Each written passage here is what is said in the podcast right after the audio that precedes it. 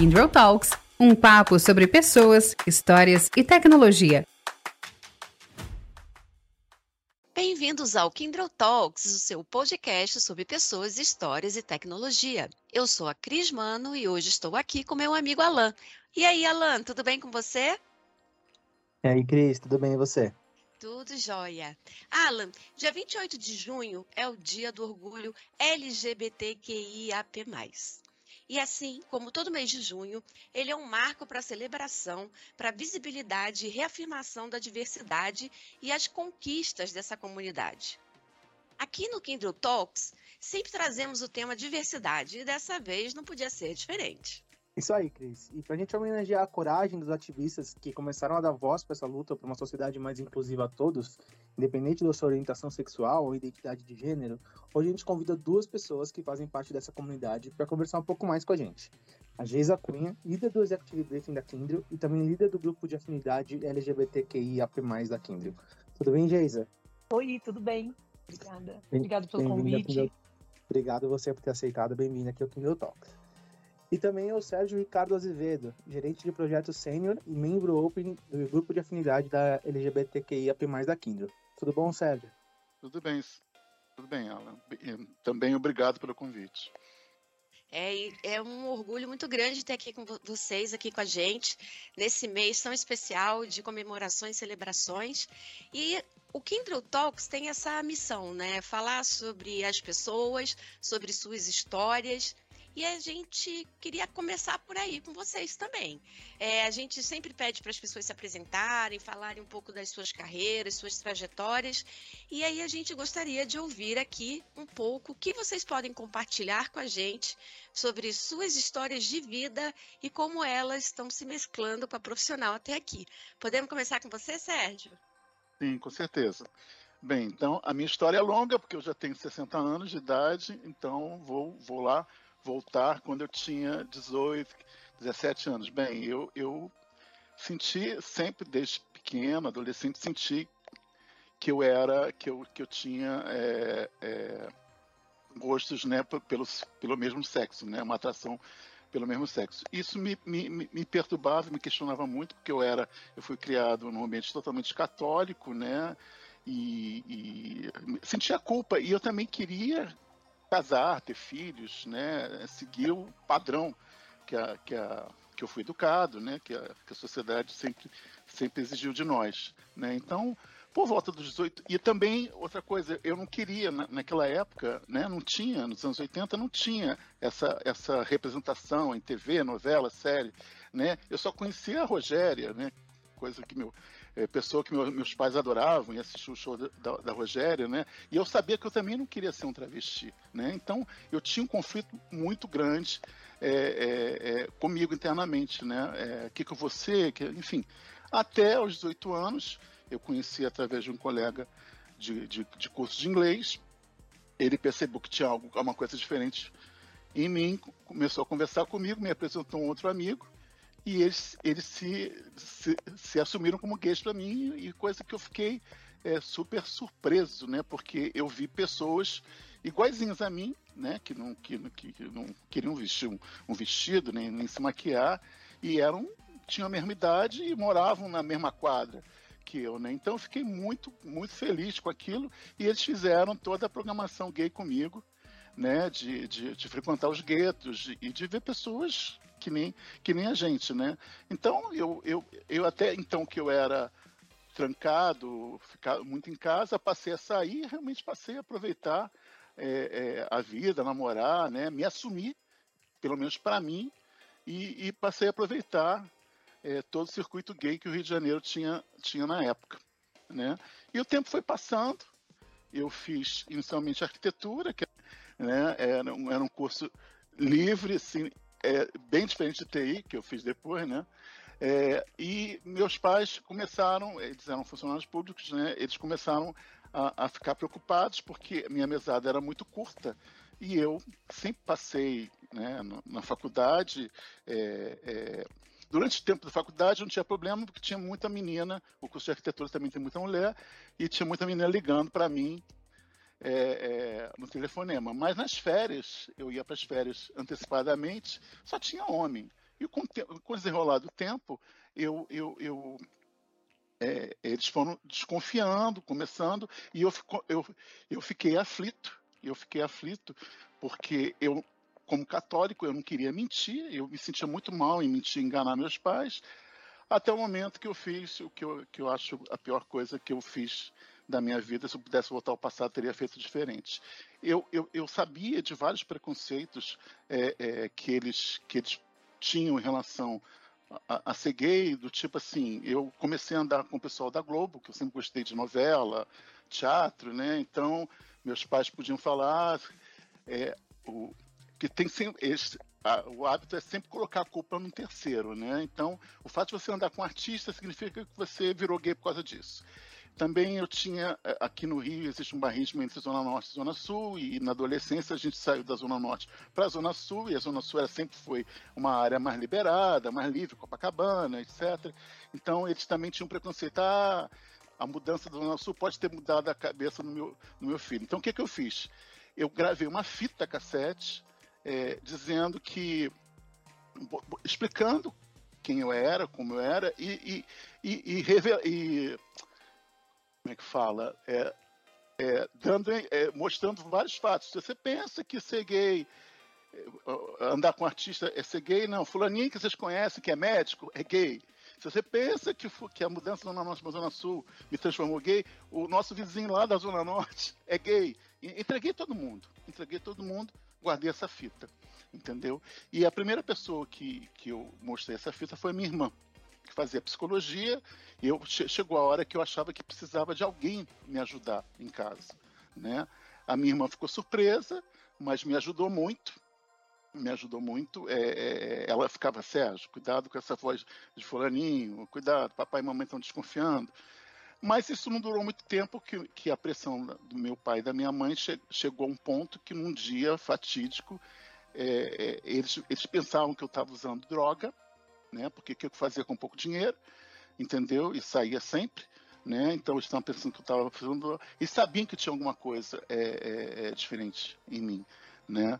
E, e, e, o fato de pensar que eu usava que eu usava droga, eu nunca usei droga na vida, nunca gostei disso, entendeu? Também estava me, me angustiando. Aí eu, eu nesse dia eles fizeram uma pressão muito grande, eu fiquei super nervoso. Eu peguei minha mãe na cozinha e falei assim: é, mãe, eu, eu, tenho uma fita, tá com a Simone, que, vai, que, que responde todas as suas perguntas, só que o papai não pode saber disso. Minha mãe era professora, né? meu pai era trabalhando no Ministério Fazendo, minha mãe sempre foi uma pessoa até então moderna, né? que todos os alunos gostavam, etc. Eu sempre acreditei que ela pudesse compreender melhor a, a, minha, a, minha, a, minha, a minha história, né? Aí ela falou assim, Sérgio, não posso escutar, seu pai tem que escutar também. Aí eu falei assim, quer saber de uma coisa? Vamos escutar. Nisso a minha irmã chegou, eu desesperadamente peguei, falei, Simone, me dá essa fita. Não, não faça isso, não faça isso, não faça. Não, eu quero, não aguento mais. Aí botamos um gravador no meio é, da sala para os quatro escutarem. Né? Foi um horror.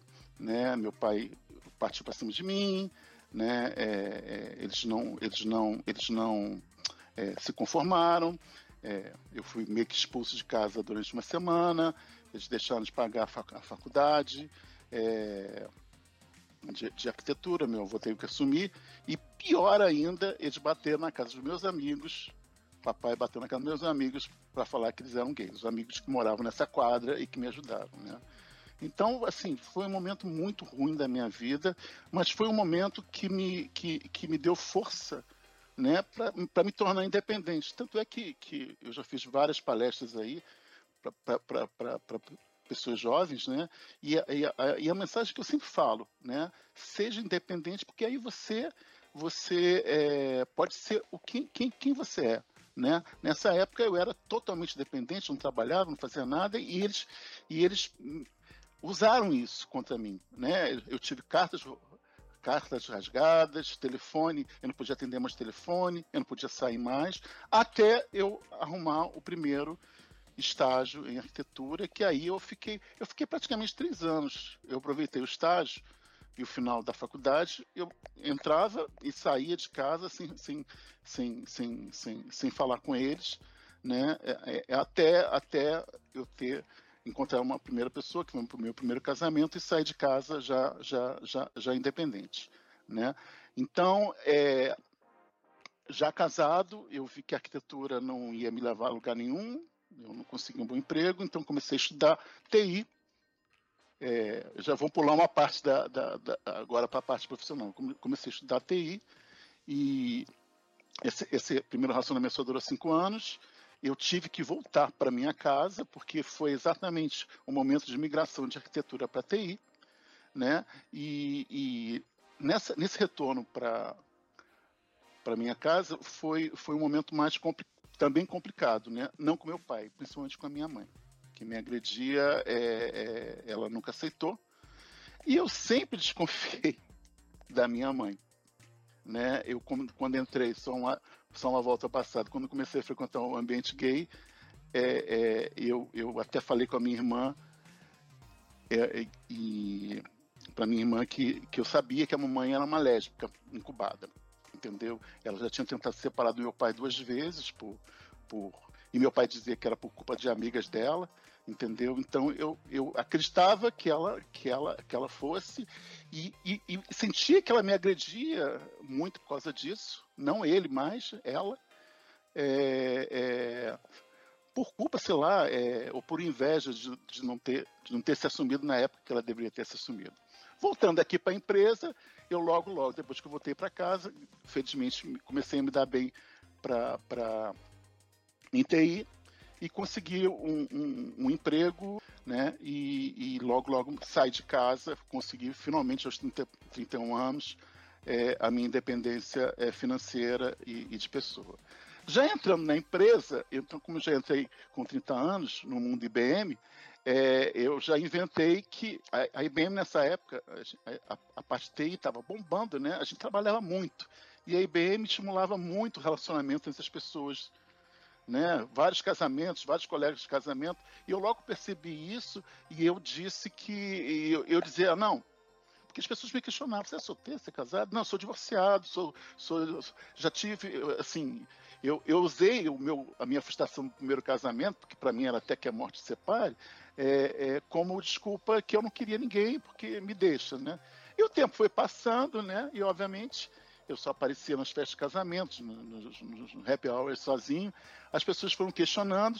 Eu encontrei um, um, um, um amigo gay, felizmente na, na, IBM, a gente se descobriu, a gente andava muito junto, e logo, logo começaram as, as, as as, as fofoquinhas, né? E, e, fofocas horríveis, né? Do tipo assim, que a gente foi visto de maiô de oncinha aqui na banda de Ipanema em pleno carnaval, e eu nunca botei um maiô de oncinha, imagina, falando que a gente era casado, escondia, a gente nunca casou, nunca teve nada, enfim, chegou um ponto de a gente, eu falei, vamos, vamos separar, porque essas, a gente não pode mais comportar é, essa, é, é, é, enfrentar é, essas fofocas, né? Era um ambiente muito hostil, cheio de piadas homofóbicas, assim, a gente se sentia muito mal, era muito ruim, era muito ruim.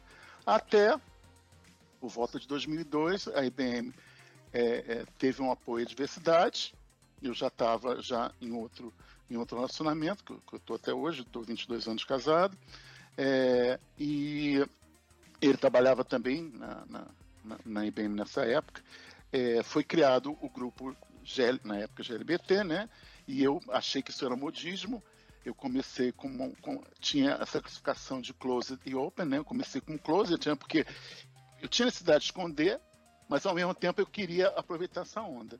Né? E, e, foi uma onda assim muito boa. Pela primeira vez eu pude falar para minha gerente. Houve um evento em Buenos Aires com, com ebemistas da América Latina, gays. Lá eu pude conhecer meus usuários, que eu não sabia que eram gays. Eu tinha usuários no México que eram gays, assim, foi, foi, foi muito legal. E a partir dali eu, eu pude me envolver e pude ver o, o, o crescimento do respeito dentro do, dentro do ambiente de trabalho. Né? E, e com isso, né, eu, eu, só fui observando, continuei, continuei é, é, escondido, né?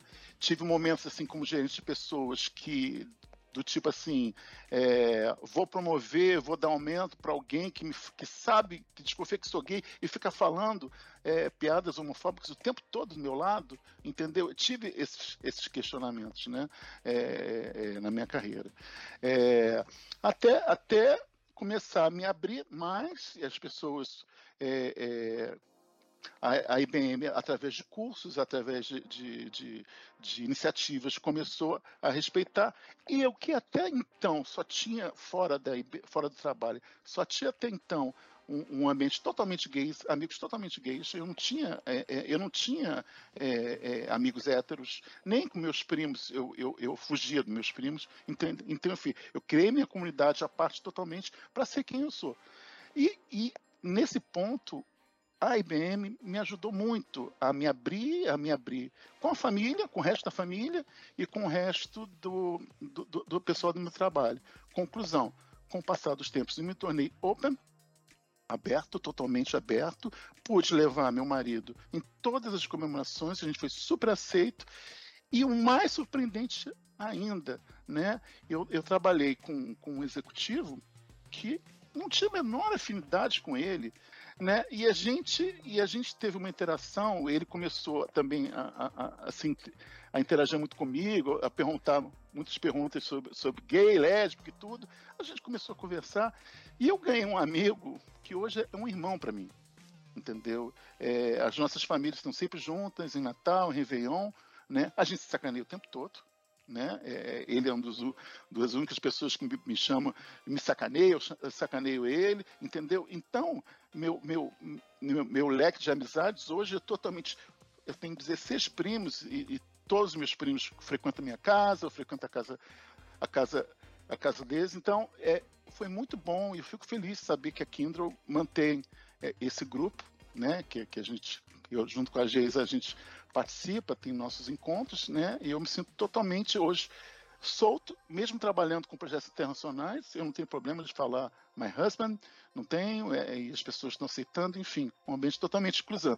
E voltando um pouco para terminar a história da minha mãe, assim que ela se enviuvou, assim que ela enviuvou, dois anos depois, ela me apareceu com uma namorada na minha casa, entendeu? Então, mas foi, mas foi um relacionamento sempre difícil até ela falecer agora recentemente, entendeu? Ela nunca e através da terapia eu percebi que ela realmente tinha é, é muito difícil um filho aceitar isso, né? Mas ela tinha inveja realmente de, de, de não ter feito aquilo que ela podia ter feito, né? Na, na, na, na época dela, né? Mas entendo perfeitamente os o que ela passou, né? E eu fico triste em saber que acho que ela teve poucos momentos felizes na vida dela entendeu? É, foi uma relação muito complicada. Então, é, tentei resumir essa minha, essa, essa, essa é a minha história.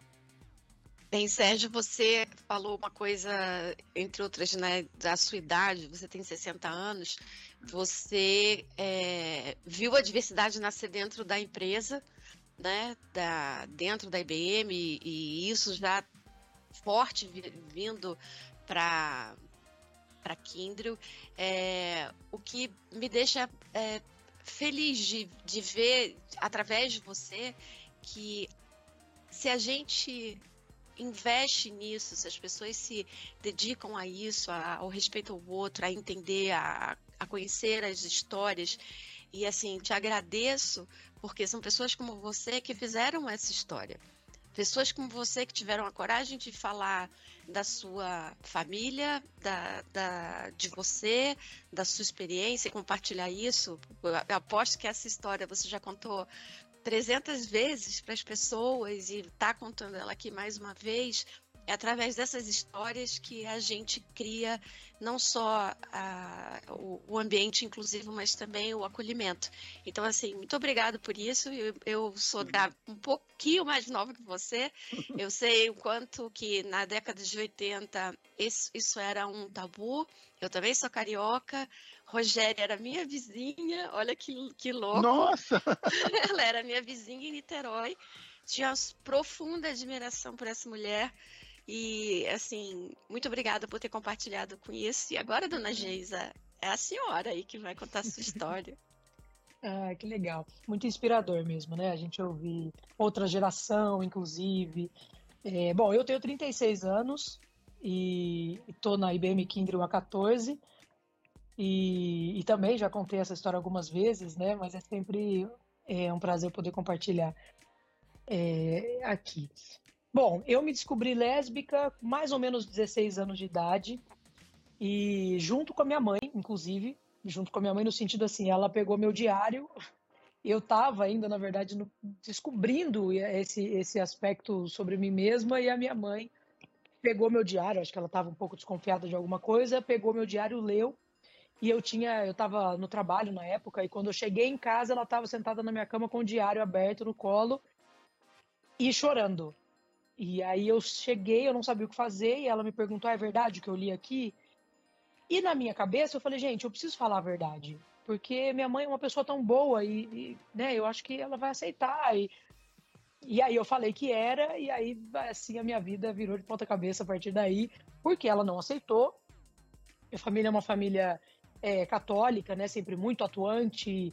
É, meu pai era ministro da igreja, então sempre foi uma é, assim, eles eram muito atuantes na igreja, tinham aquelas os amigos da igreja, aquela coisa toda, né, muito conservadora. Então a minha mãe ficou né, desesperada, enfim. E a partir daí foi, foi um momento difícil para mim, porque eu era muito nova. E na verdade eu não, eu, eu não tinha nem descoberto isso ainda realmente. Eu não estava com tudo isso muito bem estabelecido na minha, na minha vida, no meu coração ainda. Mas eu tive que já começar muito cedo a lutar é, para defender uma coisa que nem eu sabia se era aquilo mesmo. É, e, e aí foi, foi um momento bastante complicado, assim, porque eu chegava em casa do trabalho, da escola, e aí tinha Bíblia na minha cama, terço para tudo que é lado, e minha mãe me pegava pelos ombros e, e, e chacoalhava, porque ela nos conformava, e eu sempre entendi que era difícil para eles, para minha mãe, para o meu pai, para o meu irmão do meio, eu tenho dois irmãos mais velhos, né? O mais velho nunca, nunca se importou muito assim com isso, mas o que era mais próximo a mim, ele ficou também muito, foi muito difícil para eles. Eu sempre entendi. Mas foi um momento, foi um momento assim bastante desafiador, né? E quando eu entrei na época IBM ainda, né, eu entrei aqui há 14 anos, eu estava nesse momento assim com a minha família, que eles não aceitavam de jeito nenhum.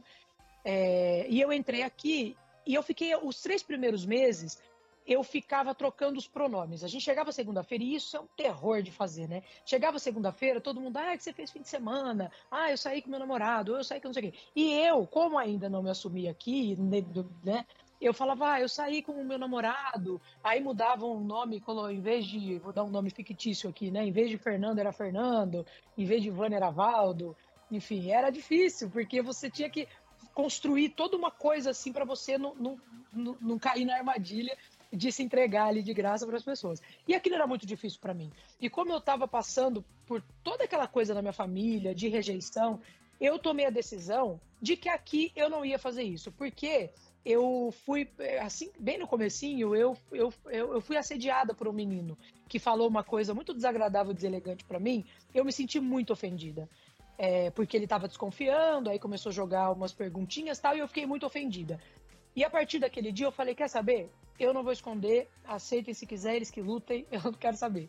E eu comecei a me assumir, é, e eu chegava e falava, ah, você fez o quê? Você tem namorado? Não, eu tenho uma namorada. No fundo me dava um gelo, era uma situação assim difícil, mas eu fingia serenidade e a pessoa ficava meio assim no começo, né? Ficava meio surpresa, mas logo passava e segue a vida. Isso foi muito bom para mim, porque a partir daí, é, como eu não escondia mais, eu comecei a fazer parte da BRG na, na, época, né, que era na época da IBM, do grupo de afinidade e tal, de diversidade, e comecei a falar sobre isso. Então eu, eu, eu percebi, inclusive, que para a minha vida profissional, o fato de eu ter é, é, me assumido é, aqui foi muito bom, porque eu passei a ser convidada para eventos de RH, eventos de diversidade, que falavam sobre isso, sobre aceitação, sobre a história, né?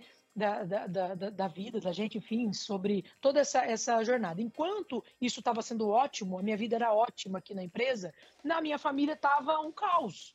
Né? Nesse inteirinho, meu pai adoeceu, ele, ele teve câncer de intestino, e ele ficou doente durante muito tempo, e, e a minha família, é, assim, falava, olha, dá tempo de salvar seu pai, agora é o papai, depois é a mamãe, e isso era uma coisa muito difícil para mim, porque eu sei, eu sempre soube que eles não faziam isso por mal.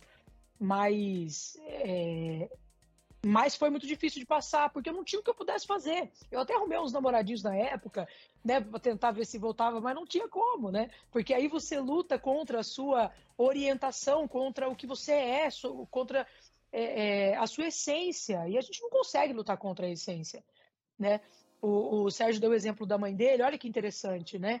durante a vida toda com um sentimento é, guardado, um sentimento de angústia, porque, por, por é, e às vezes a gente não entende o que a gente sente, a gente está lutando contra a gente mesmo. Então eu não podia fazer nada quanto aquilo. Mas na empresa eu vivia o que eu era de verdade. Então eu consegui aqui colocar toda a minha energia no trabalho, toda a minha energia na minha, no meu desenvolvimento, né? E graças a Deus eu tive uma uma, né, e tenho hoje uma carreira que eu mergulho muito, porque é, é, a minha família era uma família pobre, não era, sabe, eu não tinha dinheiro para fazer curso de inglês, por exemplo. Eu aprendi inglês sozinha, assistindo Friends, tem que até que mandar um pix para eles depois, né, porque eles me ensinaram. É, e, e, então a, a, gente, eu venho do, do, de uma luta que foi minha, que eu lutei sozinha contra a minha família. Então eu mergulho muito disso. É, tenho muito orgulho da minha família também, porque depois de, de muito tempo, hoje eles me aceitam, eles entendem, eles olham para trás e eles compreendem o quanto foi difícil para mim passar por tudo aquilo. É, e, e, e, o lugar que eu ocupo hoje, tanto na companhia quanto na minha própria família, né? Eu fui casada é, por 14 anos com uma mulher, então foi uma coisa complicada para eles no começo, mas depois eles aceitaram e hoje a minha vida eu me sinto muito mais saudável porque eu posso ser quem eu sou. É, então, quando é, é, e, e, hoje ocupando, por exemplo, esse, esse lugar de líder de, de, de, de, afinidade, né, aqui da nossa Kim LGBT+, isso para mim é um orgulho muito grande, sabe? Eu fico muito feliz de poder falar sobre isso, de poder falar com, com as pessoas é, sobre esse assunto, porque eu sei o que é ser um adolescente e você não ter independência financeira, como o Sérgio bem colocou, é, e você ter que chegar na sua casa e não se sentir em casa, você não se sentir acolhido pela sua própria família, você, você se sentir rejeitado, você é, é chegar em casa e, e, e, você sentir que você é um, que as pessoas estão olhando para você como se você fosse uma pessoa promíscua e não tem nada a ver com isso.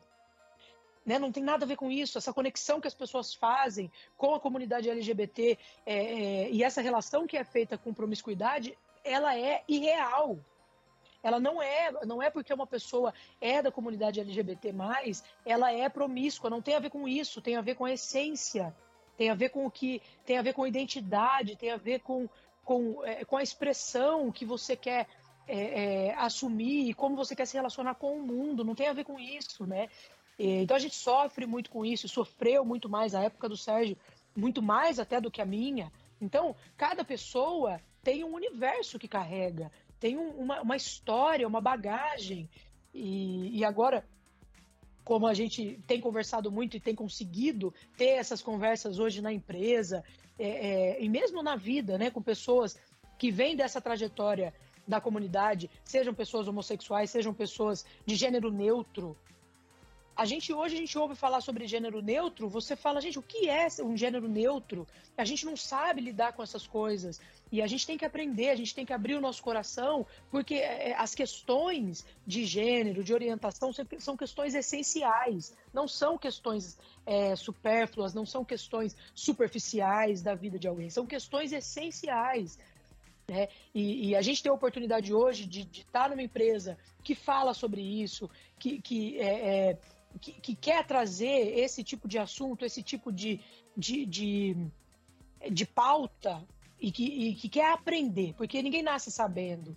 É, igual as nossas famílias, né? Igual os meus pais e, e a minha família, que, que hoje eu, eu entendo que eles olham para trás e eles veem o quanto foi doloroso aquilo para mim. Hoje eles falam isso para mim. E isso é um presente. Porque eu sei que as próximas gerações, as minhas sobrinhas, né, os, os meus filhos, se um dia eu tiver, é, é, os meu, o meu irmão e a minha mãe, meu pai infelizmente faleceu, mas a minha mãe vai conseguir olhar de um jeito diferente. Se a gente tiver uma pessoa na família, é, por exemplo, com uma questão de gênero, por exemplo, que é uma outra questão, que é, é difícil de lidar também, é difícil para a pessoa. E hoje eu sei que a minha mãe é capaz de olhar isso de um jeito diferente, porque ela passou por tudo aquilo, porque a gente passou junto por uma questão de orientação minha. Eu não tinha uma questão de gênero, eu tinha uma questão de orientação, mas hoje eu sei que ela é capaz de olhar para isso com outros olhos. Então, é, essa é né, um pedaço aí da história, da minha história de vida, da minha história com a Kindrio, né, de IBM Kindrio, que para mim tem muito valor. E eu dou muito valor no meu trabalho hoje, nesta empresa, por isso, para a gente ter esse espaço para falar e para aprender a cada dia. Então, esse é um pouquinho que eu queria trazer. É muito legal, assim, ouvir vocês, até emocionante, porque até estava comentando com aquele outro momento que eu, eu, tenho pessoas na minha família que é, as histórias que vocês contaram aí são muito similares ao que passou no processo da minha família quando, quando essa pessoa se assumiu gay também, né? Então, é, eu nem era nascido, mas eu ouço as histórias é, e hoje vocês contando aqui consigo até ilustrar isso, pensar um pouco mais de como isso deve ter sido também um processo bem complicado aí há mais de 30 anos atrás também, né? Uh, e uma outra coisa que o Sérgio comentou foi que é, ele fez um paralelo ali, né, de, de acharem que estavam usando drogas, né, na, na época da, da, ali da, da faculdade, do colégio dele. E, e, eu tenho um amigo também, gay, que, que ele comentou que, que, que uma vez os pais deles fizeram, chamaram ele para conversar porque achavam que ele estava usando droga. E aí esse meu amigo se abriu, se assumiu gay e os pais dele ficaram aliviados, sabe? Porque falou, ah, putz, ainda bem que, que, que é isso, que você só tem uma orientação sexual diferente. A gente pensou que estava usando droga seria muito pior, né? Então, assim, esperamos que isso aconteça com mais frequência aí, né? Cada vez mais as, as famílias aceitem. Que sorte a Lânia teve, que sorte, porque o meu, o meu o que eu vi foi o contrário, né? Preferia eu também. que meu filho fosse um ladrão, drogado, que fosse gay, né?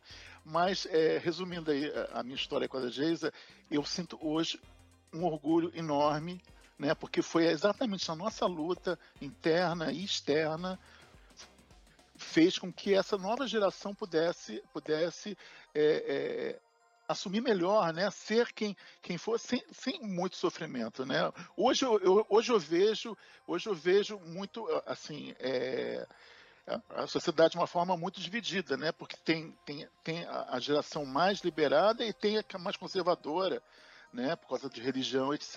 Né? Mas foi um, foi um, um um, um ótima, uma ótima luta, né? E hoje, quando eu vejo duas meninas ou dois meninos andando de bondada e, e ou, ou, dando um selinho no meio da rua ou em shopping, assim, eu fico numa alegria, eu fico tão bobo, tão emocionado com aquilo, né?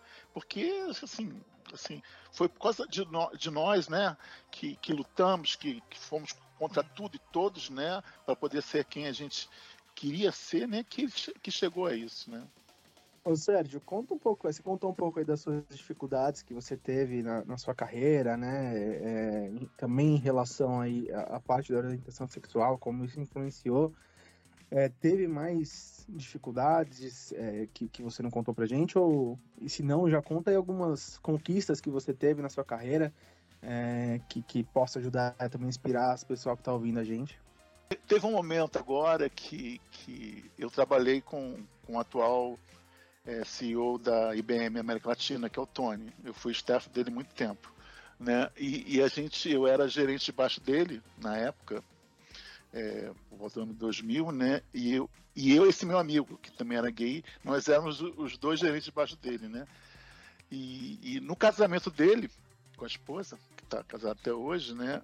Um, um homofóbico chegou para ele, eu soube através de uma amiga minha, é, chegou para ele e falou: Tony, como é que você pode estar casado com dois. Quer estar casado? Está gerenciando com dois gays. E ele falou assim: olha, se eles são gays ou não, não importa, eu sei que eles trabalham. É, são melhores que muita gente por aí, entendeu? Eu, eu adoro o trabalho deles e vou continuar trabalhando com eles. Né? Então, isso me deu força, né? E junto com, com, com a criação do grupo logo, logo após, de, de não ter medo de dizer, né? Porque eu me identifiquei muito com a história da, da, da, da Geisa, né? A gente tinha que criar toda, todo um roteiro, né? É, é, de nomes, de, de, de situações para vir para que para é, fingir, né? O que a gente não era, né? Isso, isso era muito desagradável, né? E depois como gente pessoas é, é, tendo que ouvir piadas homofóbicas que nem eu já falei né e, e tendo que agradar essas pessoas assim é, é, foi complicado né mas foi uma coisa que que eu também é, tentava separar o lado profissional do lado humano, né? Mas eu não deixava de ficar, não deixava de ficar super, super chateado com, com, com, as, com as piadas, né? Que acabaram que acabaram com, com, com o surgimento dos valores da, da, da, iniciativa de criar um grupo de diversidade, entendeu?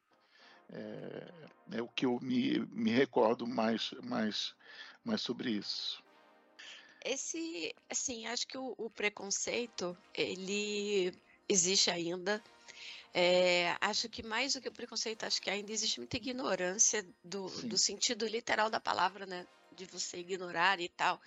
E até mesmo eu, eu vejo pessoas no ambiente do trabalho que não tão, não são homofóbicas nem nada, mas sabe aquela hora que a pessoa faz aquela brincadeira que você fala, ah, pra que que falou isso, meu pai do céu? E eu sou assim, a tia chata do rolê, que eu fico corrigindo as pessoas, sabe? E a pessoa, não, olha só, não vamos falar perto da Cris. Eu, é, ninguém vai falar perto de mim porque não pode, sabe? Eu sou esse tipo de pessoa. E, e eu, te, eu devo muito isso, assim, essa educação que eu tive, a Genichi, né? Que é uma, uma pessoa que foi líder de diversidade dentro da IBM muitos anos. É, eu, eu fui, ela.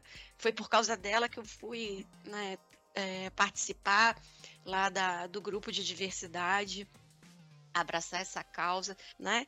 Então, assim, hoje a gente, a, a, o mundo LGBT já, QIA, mais, já é mais aceito, mas aí começam a vir outras questões. Isso é uma educação contínua. A gente não pode baixar a guarda, não pode baixar a bandeira, e dentro do ambiente do trabalho, é o que você falou, assim, é uma construção, é um legado que vocês deixam, né? E que todos nós temos a obrigação de continuar aqui, olhar e, e fazer isso acontecer. Você fala, você disse que fala muito, Sérgio, eu falo muito também. Não, só te corrigindo, Cris. Você não está corrigindo as pessoas, você está educando as pessoas. Exatamente, entendeu? exatamente. É isso é, isso é muito bom, isso é muito bom. Ô, Geisa, é...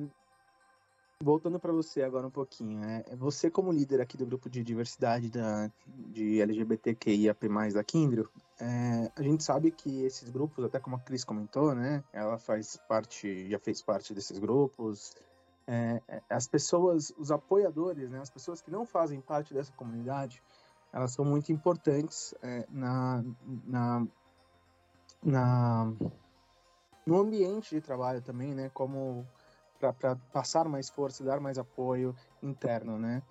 É, uhum. Que estratégia que você acha que a gente pode adotar assim para educar, educar, e conscientizar os outros colaboradores sobre a importância da diversidade sexual e de gênero dentro das empresas? É, você colocou um ponto muito importante, né? Porque assim, a comunidade LGBT, é, a gente dá uma abreviada, né? LGBT, para não ter que falar o abecedário todo. é, é, é, assim, a gente. A, a, composição dela não é só de pessoas LGBT, né? Mas a, essa luta, ela vai além disso, ela precisa ter é, é, pessoas que a gente chama de aliados né? Que é o comportamento justamente que a Cris colocou. Que quando ela tá com, com amigos ou alguém fala alguma coisa, ela corrige, entre aspas, né? Que segundo o Sérgio não é correção e realmente, né? É a educação. É, porque para que haja uma.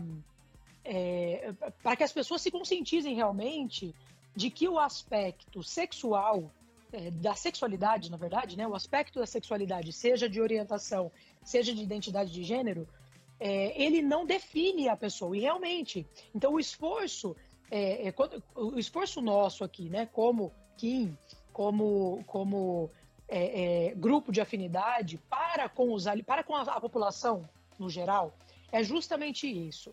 É a gente trazer a consciência das pessoas que uma pessoa ela é um ser integral, ela é um ser que é, é um conjunto de vários aspectos da vida, inclusive da sexualidade, mas de todos os outros aspectos. E quando a gente olha um profissional, a gente tá, a gente é, é, tem que entender que esse profissional ele é um conjunto de tudo isso. Ele, é, ele, ele não consegue ser apartado, ele não consegue ter uma personalidade aqui, ele, ele, ele ser um, o, profissional desligado de todos os outros aspectos dele. Isso não existe. A gente falava muito isso antigamente, né? Ah, deixa o seu lado pessoal em casa. Problema pessoal não se traz para a empresa. Ah, era, era assim que a gente falava antigamente. Mas isso é impossível, porque uma pessoa ela é uma pessoa. Se ela está com um problema na casa dela, se ela está com alguma questão é, que seja na vida, ela tá com aquilo na vida e é impossível ela não ela, ela, ela não isso não se misturar com todos os, os outros é, departamentos da vida, inclusive o profissional, né?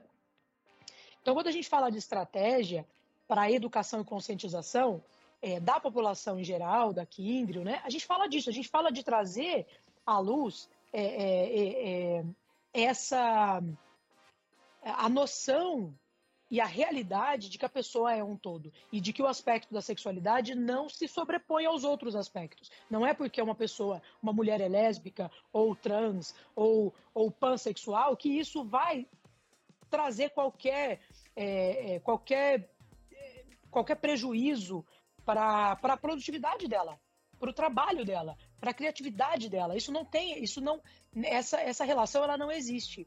Então, quando a gente, é, uma das coisas que a gente trabalha muito na, na nossa, é, na nossa Kim é essa questão da, do desenvolvimento da liderança.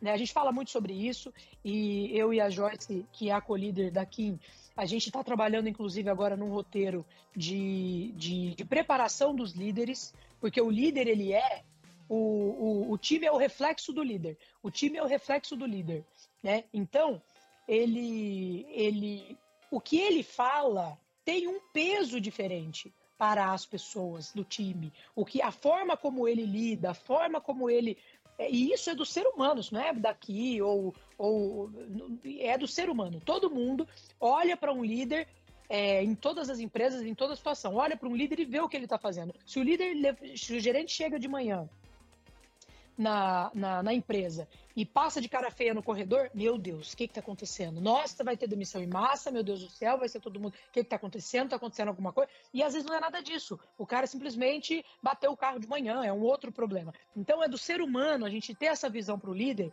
e, e, e olhar para o que ele está fazendo para poder, inclusive, direcionar certas atitudes nossas. Isso é normal acontecer. Então, a nossa preocupação, a gente tem uma preocupação extra com os líderes. Né? É, então, por exemplo, quando a gente tem um programa que chama Reverse Mentoring, né, que ele é um, um, programa de longa data, inclusive, que a gente já, inclusive na, na, na, empresa anterior, a gente, a gente já trabalhava com isso, onde pessoas é, da comunidade LGBT+, mentoriza um executivo, ou os executivos, né, para que esses, esses, executivos possam trazer suas dúvidas e conversar abertamente sobre coisas é, e sobre o mundo LGBT+, coisas, e, e aí a pessoa pode falar sobre dificuldades que a gente enfrenta. Por exemplo, é, a gente fez, num, um tempo, há um tempo atrás, o banheiro é, de gênero neutro, aqui no site de Hortolândia, no site também de São Paulo, né? É, gênero neutro. Isso foi uma questão bastante polêmica na época, né? Bastante polêmica, porque as pessoas falavam assim: Uai, mas por quê? Pra que precisa de um banheiro de gênero neutro se a pessoa é trans e ela era, sei lá, era um homem que virou, que, que virou mulher, ou que está tá se transformando numa mulher. Ok, vai no banheiro feminino, ou então vai no banheiro masculino.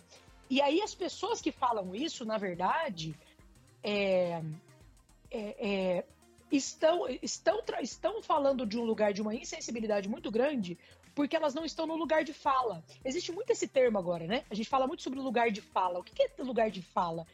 É, uma pessoa que fala uma, uma pessoa que fala isso, ela não tem a menor noção do que é uma transição de uma pessoa numa mudança de gênero. Ela não, não sabe o que é isso.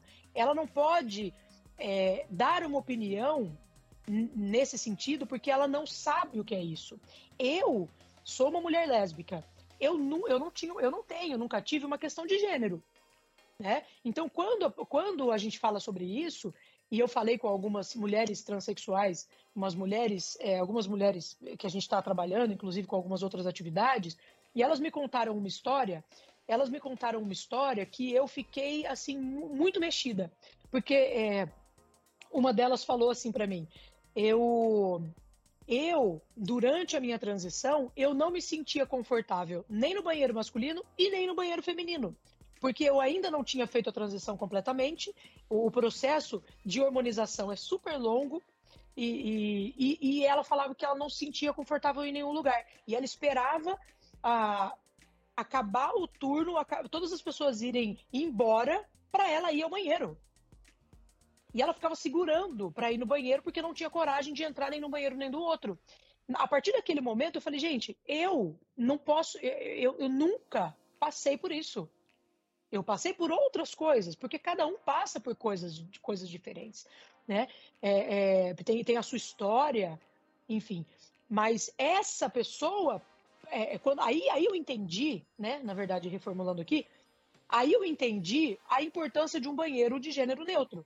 Um banheiro onde qualquer pessoa pode entrar e pode trancar a porta, inclusive, é um banheiro pequeno, menor, tranca-se a porta e usa o banheiro conforme precisa e acabou. Aí eu entendi por que, que era importante daquilo. E aí eu me vi, eu falei, gente, existe o lugar de fala. Eu não posso falar se eu concordo ou se eu não concordo com esse banheiro, porque eu não tenho essa necessidade. Sabe? Enquanto. É, aí, aí quando a gente fala de lugar de fala, é exatamente isso. Né? É, é muito importante o que a pessoa fala. É muito importante o que a pessoa fala. Mas tão importante quanto é quem fala. Quem está falando isso? Né? Esse é o lugar de fala. Então, é, quando gente, é, falando de estratégia da nossa, da nossa Kim LGBT, é isso. É trazer para os líderes é, qual, o que é uma atitude, um comportamento inclusivo. O que é ter um comportamento inclusivo e quais são os comportamentos esperados de um líder? Quando ele recebe, por exemplo, uma pessoa trans, recebe uma pessoa que chega nele e fala que é uma pessoa de gênero neutro, que você não vai usar ele ou ela, vai usar um outro pronome para incluir essa pessoa, sabe? É, eu já conversei com uma criança que, aos nove anos de idade, tinha uma angústia muito grande que falava que não se reconhecia como menina nem como menino. Aí você, como que você lida? Você fala, não, mas então, é, não, você tem que ser uma coisa ou você tem que ser outra? Não. E aí você fala, por que de tantas letras na sigla LGBT+. Por que, que a gente precisa de tantas letras? Gente, é uma questão de identificação e de pertencimento. Quando você lê lá, a gente brinca do abecedário, né? Mas quando você lê LGBTQIAPN+, por que, que precisa de tantas letras? Porque as pessoas precisam pertencer, as pessoas precisam pertencer. E aí eu tenho uma Kindle, que é uma multinacional, uma empresa de pessoas, uma empresa de skill, uma empresa que, de serviços, e serviços são feitos por pessoas. Eu preciso que as pessoas se sintam acolhidas de verdade, essencialmente, para que elas possam entregar é, é, um trabalho, um bom trabalho. As pessoas precisam estar felizes e se sentirem pertencentes para entregar um trabalho é, é, com o coração e se sentirem motivadas e realmente pertencentes a esse lugar. Né? E se a gente exclui, a gente é, perde essa pessoa. Ela pode não sair, ela pode ficar ali, né, na empresa, talvez, né? Ela pode ficar ali, mas você não tem o comprometimento do coração dela. Você não tem. Então, quando a gente traz os líderes para entender a importância de cada aspecto do, do, do, universo LGBT, é por isso que a gente faz isso. Porque a gente precisa que as pessoas estejam inteiras. E por mais que, dentro da nossa casa, da nossa cabeça, do nosso universo individual, particular, a gente não. A gente não entenda ou a gente não concorde, a gente tem que olhar primeiro é, é, para a política da nossa empresa e para comportamentos de inclusão. O que é ter um comportamento inclusivo? Se eu estou numa, numa posição de liderança, o que é importante para a empresa? O que ela diz e o que eu posso dizer sobre isso? É, é, esse tipo de cuidado que a gente tem, esse é o trabalho que a gente é, é que, a gente faz né, no dia a dia com, as, com a, a nossa Kim. Então, essa é uma, uma das. Essas são algumas estratégias aí que a gente usa e o nosso, o nosso direcionamento é esse. Perfeito, Geisa. Eu, eu, ia, eu ia até falar sobre as letrinhas, né? Porque eu entendo que minha batalha pessoal agora é educação exatamente porque, sobre essas letras, né? Todas as letras, né? Porque o que eu mais escuto, até na nossa comunidade, por que tantas letras? Já, já, já, já tinha Exato. gay, é, GLS, por que tantas? O S já engloba todo mundo, as pessoas, você disse tudo, lugar de fala, né? Então, as pessoas têm, têm que pertencer a alguma coisa, a sociedade faz isso. Né? Então, eu acho que a educação, hein, Cris? você que gosta de educar, é, é, tem, tem, que exatamente falar isso, entendeu? Você sentir, você se encaixar em alguma caixinha, né? Já que a sociedade limita. Ou não, né? Tem, tem, tem, tem letrinha que, que você é fluido, você é neutro, né? Enfim, não necessariamente se encaixar em alguma coisa, mas é, é um encaixe, não deixa de ser um encaixe, né? É isso aí, que, que, que agora a gente tem que batalhar por isso mesmo, por essa aceitação toda, né? E que bom que isso existe. É, para que todo mundo se sinta representado. Né? Acolhido, né? É, né? E acolhido, exatamente. Uhum. Então, esse é o, é o nosso papel, e até por isso eu quero muito agradecer vocês estarem aqui conosco hoje, ter batido esse papo.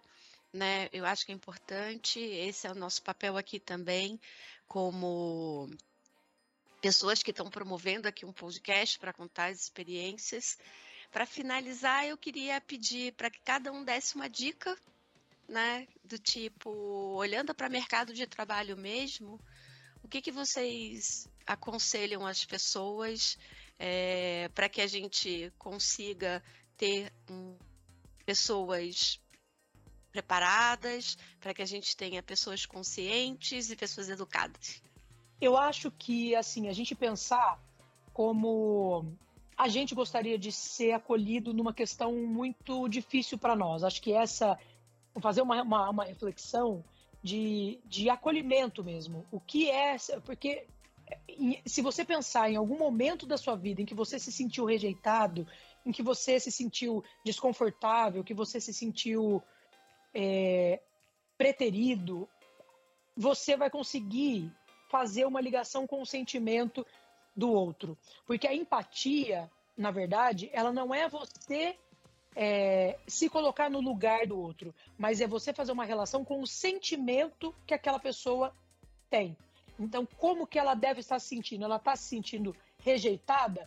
Então, em que momento da minha vida eu me senti rejeitado? Isso é empatia. É você fazer uma relação com o sentimento, porque uma pessoa pode ter, por exemplo, medo de barata. E aí você fala, gente, mas por que tem medo de barata? Barata não faz nada com ninguém. Mas você tem pânico de aranha.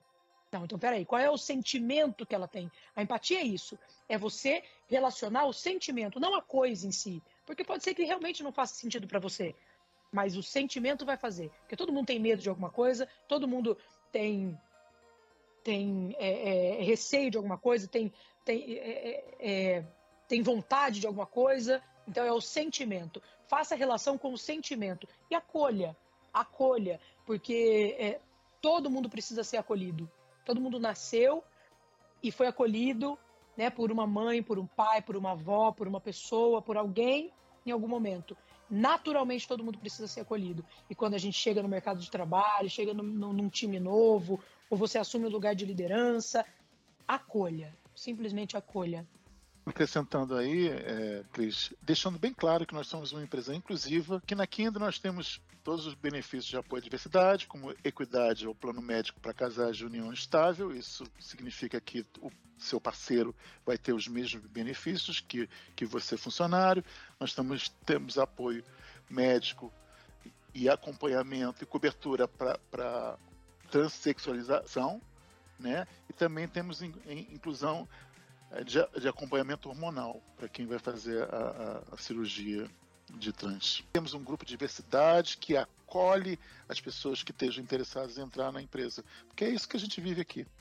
Pessoal, então só para a gente fechar aqui, último pedido, é, se o pessoal que estiver ouvindo quiser saber mais sobre os, os trabalhos que a Kenia está fazendo em relação a esse grupo de diversidade, ou quiser conversar com vocês, bater uma bola, como que eles podem manter contato com vocês? LinkedIn é a melhor opção? Como que eles te acham no LinkedIn? Olha, vocês podem me achar como Geisa Sabrina da Cunha, Geisa com G, e estou à disposição. Vai ser um prazer recebê-los. Eu também. Estou como Sérgio Ricardo Azevedo, também tenho Face, também tenho Instagram. Pessoal, muito obrigada por vocês estarem aqui, obrigada por esse papo. É, Geisa, Sérgio, Alain, meu companheiro de sempre. E pessoal, para quem segue uh, o Kindle Talks, não deixa de fazer lá, uh, marcar as notificações. Gostou? Compartilha e tamo junto. Até a próxima. Valeu, pessoal. Até mais. Nosso bate-papo continua em breve. Acompanhe o Kindle Talks e fique por dentro das histórias de pessoas que vivem e fazem acontecer na era do conhecimento.